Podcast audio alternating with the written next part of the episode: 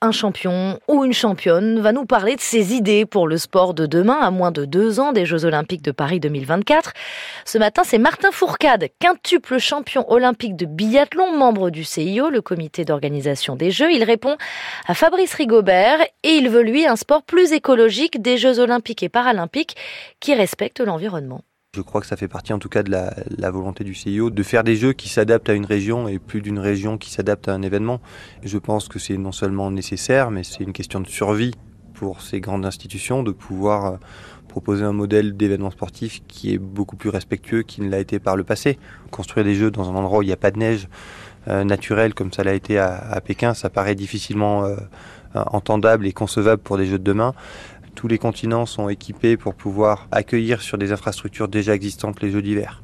Et à mon sens, euh, on parle de trois villes euh, pour euh, l'édition 2030 qui ont déjà accueilli les Jeux Olympiques.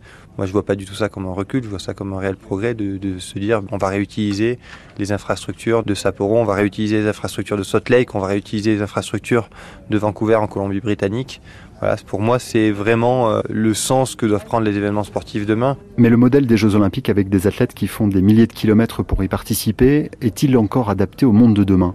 Moi, je crois au contraire, et on le voit avec les crises euh, que, l'on traverse, et notamment avec le conflit entre l'Ukraine et la Russie, que si on ne parvient pas à avoir ces moments euh, de fraternité qui, une fois tous les quatre ans, nous permettent de nous réunir, nous permettent de nous euh, regarder, confronter, euh, d'apprécier nos différences dans un cadre qui est sain comme celui d'une compétition sportive.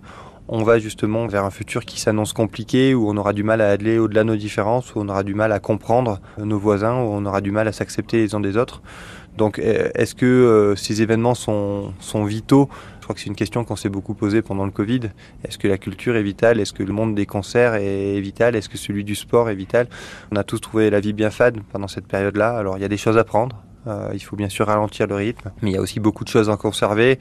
Et euh, pour avoir vécu la magie des jeux, pour avoir euh, ressenti au travers des yeux des enfants tout ce que peut véhiculer comme rêve, comme espoir, comme émotion un événement sportif, que ces événements-là sont bien plus que que, des événements non indispensables. Martin Fourcade, quintuple champion olympique de biathlon avec Fabrice Rigobert. Demain, le sport, vous pouvez le retrouver en ligne sur franceinfo.fr.